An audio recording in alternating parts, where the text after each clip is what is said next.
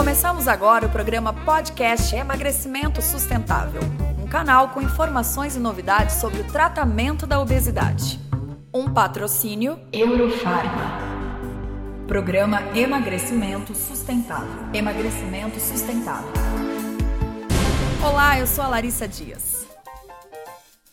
O nosso programa número 11 é Estudo Camélia TIMI 61 Desfechos Renais com o Dr. Márcio Mancini. Possui graduação em Medicina pela Universidade de São Paulo e doutorado em Endocrinologia pela USP. Atualmente é médico do Hospital das Clínicas da Faculdade de Medicina. Tem experiência na área de medicina, com ênfase em endocrinologia, atuando principalmente nos seguintes temas: obesidade, síndrome metabólica e diabetes. Hoje é também diretor da Sociedade Brasileira de Endocrinologia e Metabologia e chefe do grupo de obesidade do HC. Doutor, agora sobre o estudo Camélia Time 61 de desfechos renais. A obesidade leva a problemas renais? Quais foram os objetivos de desfechos renais do estudo? Então, a obesidade ela leva a um aumento da filtração renal e ela pode levar a albuminúria, que é a presença de proteína na urina, e no paciente que já, já tem doença renal, a obesidade leva a uma progressão dessa doença, uma piora dessa doença. Isso acontece porque a obesidade leva à produção de fatores inflamatórios, por, por causa que a obesidade aumenta lípides e glicose no sangue, o que a gente chama de lipotoxicidade e glicotoxicidade e também porque a obesidade aumenta a produção de alguns fatores que pioram a pressão arterial, que também faz mal para o rim. Então existe todos esses mecanismos fazem com que a obesidade seja é, prejudicial para o rim. No, no estudo Camélia, é, uma porcentagem dos pacientes já tinha uma filtração renal prejudicada, o que a gente fala uma taxa de filtração glomerular, a gente pode traduzir por filtração renal, um pouco diminuída. E uma parte já tinha proteína na urina. Então, o desfecho primário do estudo foi um composto ou de desenvolver ou piorar a macroalbuminúria ou microalbuminúria, que é a proteína na urina, ou desenvolver doença renal e, para aquele que já tinha doença renal, piorar a doença renal. É, piorar a creatinina, que é uma medida no sangue de doença renal, ter que fazer um transplante ou morrer de uma causa renal. Então, tudo isso era avaliado e aí juntava tudo isso, qual é a porcentagem no grupo placebo, qual é a porcentagem no, no grupo lorcacerina e, ao final do estudo, a lorcacerina reduziu os desfechos renais. Então, menos pacientes pioraram a doença, menos desenvolveram a doença, menos pacientes com lorcacerina tiveram albumina na urina ou precisaram fazer um transplante ou morreram de causa renal. Então, num paciente que tem problemas renais, não só é seguro usar lorcacerina, como ele pode se beneficiar da, da, do uso da lorcacerina, porque ele vai ter uma doença renal atenuada. Quais foram os resultados do estudo? Então, houve uma a lorcacerina reduziu o risco do, do desfecho renal. Uh, isso foi mais acentuado naqueles que já tinham uma doença renal. Então, um quarto dos, paci dos pacientes uh, 25% mais pacientes com lorcacerina do que com placebo tiveram uma, uma melhora do, do desfecho renal é, durante o estudo. Doutor, agora sobre o estudo Camélia Time 61 de prevenção e remissão de diabetes tipo 2, efeitos de longo prazo. Existe uma relação entre excesso de peso e risco de diabetes? Obesidade e diabetes tipo 2 são doenças muito relacionadas. Então, a evolução natural do diabetes tipo 2 é um indivíduo que já tem uma genética uh, que suscetível a desenvolver diabetes, já tem familiares com diabetes tipo 2. Ele ganha peso, ele começa a ter uma piora da função da insulina, depois de anos a glicose altera um pouquinho, depois de outros anos ele de repente está com diabetes tipo 2. Essa evolução que começa no ganho de peso e termina quando ele já desenvolve diabetes do tipo 2. Então, a obesidade está associada com desenvolvimento de pré-diabetes, com maior progressão para diabetes. Quando você pega um obeso com pré-diabetes e um magro com pré-diabetes, o obeso tem mais chance de desenvolver diabetes. Além disso, os pacientes que têm obesidade e diabetes têm um controle da glicose pior do que aqueles que têm diabetes e, e um grau de obesidade menor. Fora isso, quando a glicose está alterada, a chance de doença tanto microvascular, aí eu estou falando de problema de retina, de rim, como de doença macrovascular, aí eu estou falando de problema de coração, de AVC, é maior no obeso com diabetes do que sem diabetes.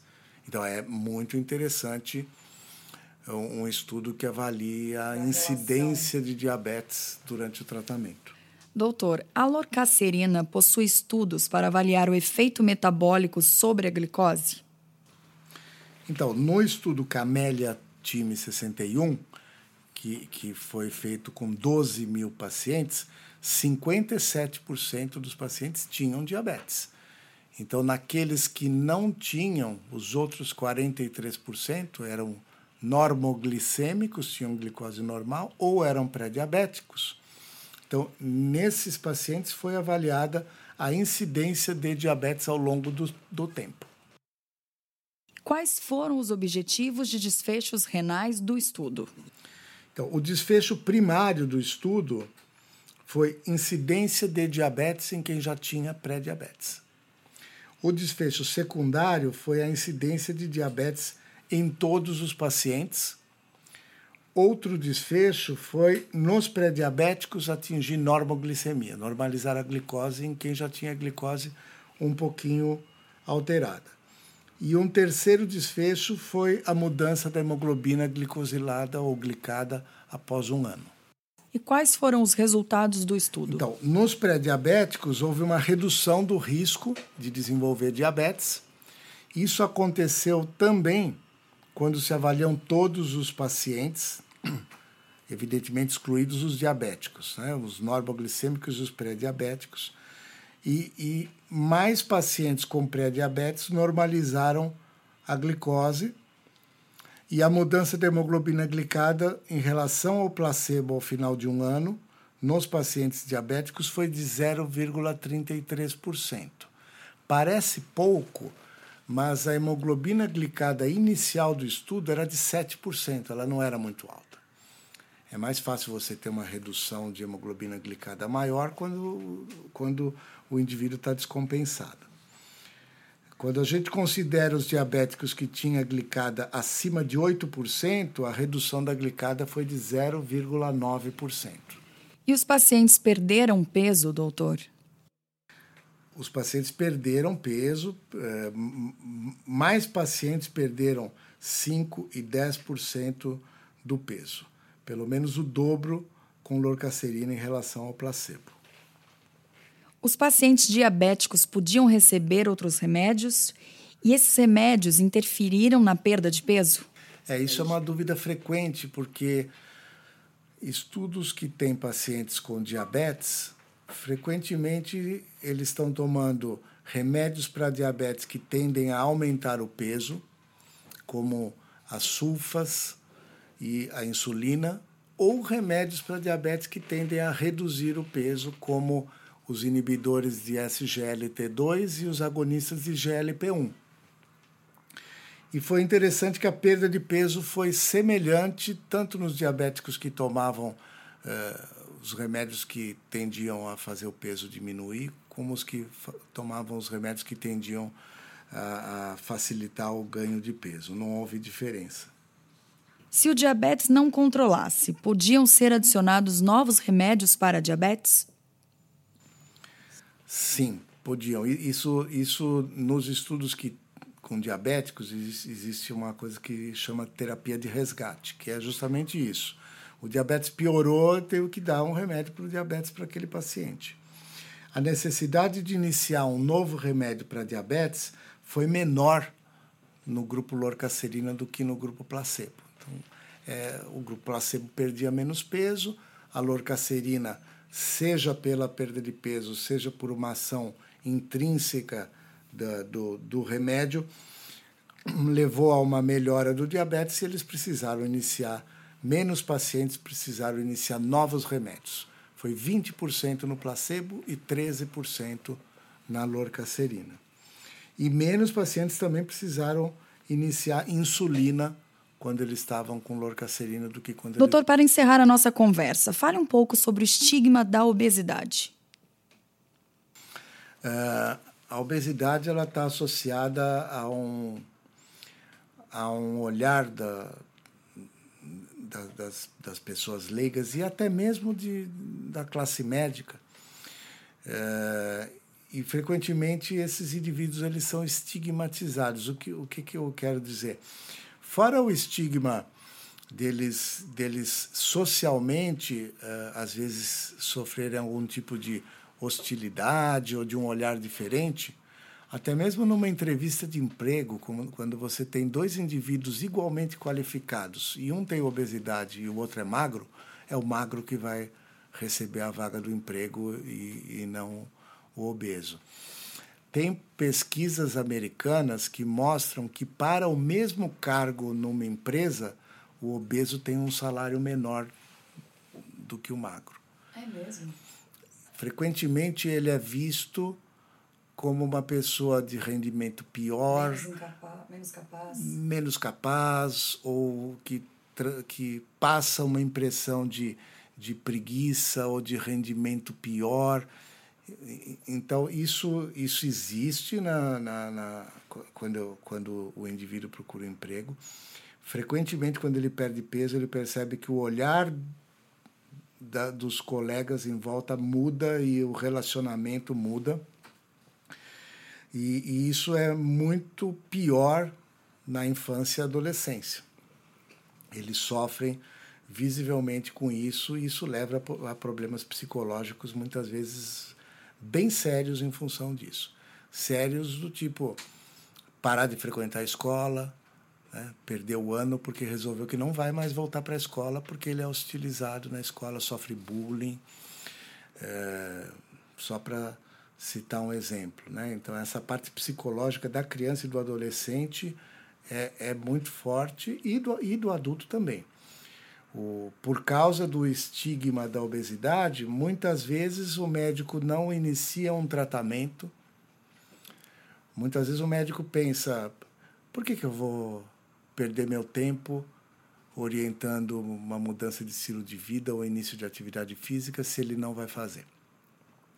Ah, isso e, acontece. Isso acontece, quer dizer, e, e frequentemente o, o médico só encaminha quando eu falo médico, é o médico não especialista. Ele só encaminha o paciente para um tratamento quando ele já está com uma obesidade tão grave que às vezes o único tratamento é a cirurgia bariátrica, quando dá para fazer. Então, uma, uma mensagem importante é cuidar da obesidade quando o mais precocemente possível, com o menor grau de excesso de peso possível, porque aí é mais fácil de tratar, não não esperar ficar muito grave para encaminhar e iniciar logo na infância. Detectou que está com excesso de peso, já começar a fazer mudanças. É mais fácil mudar hábitos de vida na criança do que no adulto e, e é mais difícil no indivíduo com mais idade. Você mudar hábito de vida de, de idoso é, é quase impossível. E de criança é fácil. Tá ótimo. Muito obrigada, doutor Márcio Mancini, pela sua participação, esclarecimentos e até Eu a próxima. Eu que agradeço. Obrigada, doutor.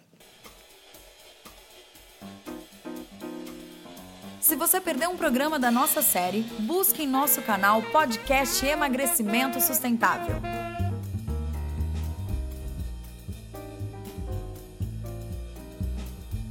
Um patrocínio Eurofarma.